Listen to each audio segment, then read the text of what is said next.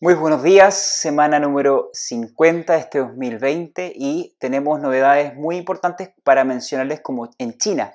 El precio del cerdo ha registrado un alza muy importante que supera el 6% y nuevamente tenemos situaciones de alzas en este mercado.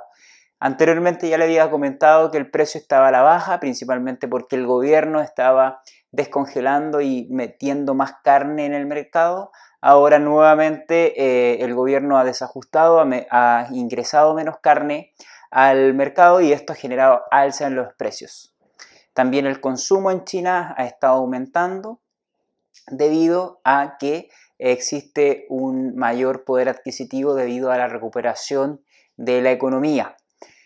Por otra parte, en Colombia ha registrado un récord histórico eh, en la historia debido a que ha aumentado más de 7 mil eh, pesos colombianos el kilo vivo y que están reflejados en más de 2 dólares aproximadamente. Esto es una noticia sumamente importante para el país cafetero,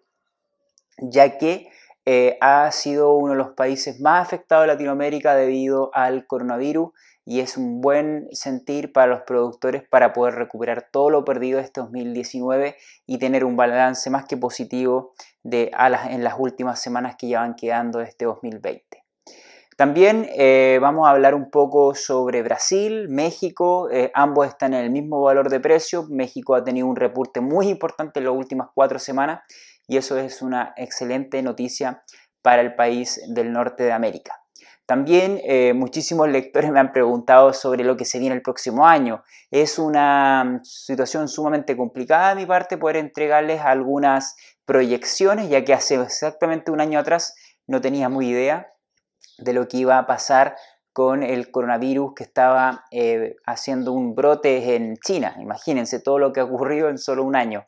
Por tanto, hay algunas cosas que sí podemos mencionarles, como por ejemplo que el precio de los granos dependerá mucho del clima que esté atravesando Latinoamérica o los países productores de Latinoamérica eh, de cara a la próxima temporada de cosecha, Argentina, Brasil. Hay que estar muy atento al clima y cualquier situación negativa que afecte la siembra va a afectar obviamente los mercados. También decirles que Brasil seguirá aumentando su producción eh, el despertar de este monstruo de Sudamérica va a seguir aumentando. Así también ha aprendido muchísimo en los últimos cinco años para poder transformarse cada vez más en un player muy importante en el mundo en las exportaciones, ya que todos sabemos que tiene muchísimo grano y tiene que cada vez transformarse en un mejor productor de carne de cerdo.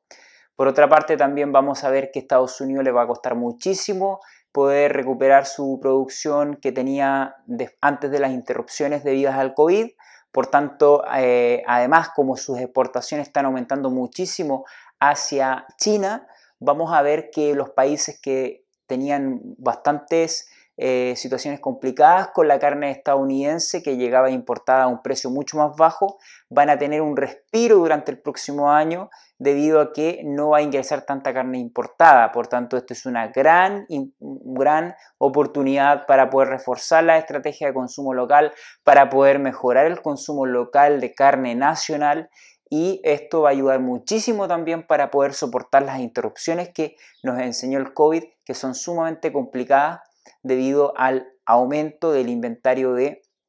eh, carne principalmente. Y eh, sin más, quisiera agradecer muchísimo a los patrocinadores que ven acá, a cada uno de ellos, por favor, véanlo, son empresas que seguramente ustedes eh, interactúan también con ellas y por mi parte yo quiero agradecer a ellas por ser el sostén económico principalmente para poder hacer esto gratis hacia ustedes. Obviamente nada en este mundo es gratis y todo tiene que tener un círculo. Y ese círculo virtuoso a veces se crea gracias al patrocinio de compañías como las que ven a ustedes en, este costado de la pantalla y que obviamente destinan la posibilidad y los recursos para que yo pueda pensar, crear diferentes contenidos y obviamente hacer una industria mucho más informada, con información rigurosa, concisa y que obviamente nos mantenga activos frente a la situación de la toma de decisiones en este mercado. Muchísimas gracias y nos vemos en el siguiente reporte.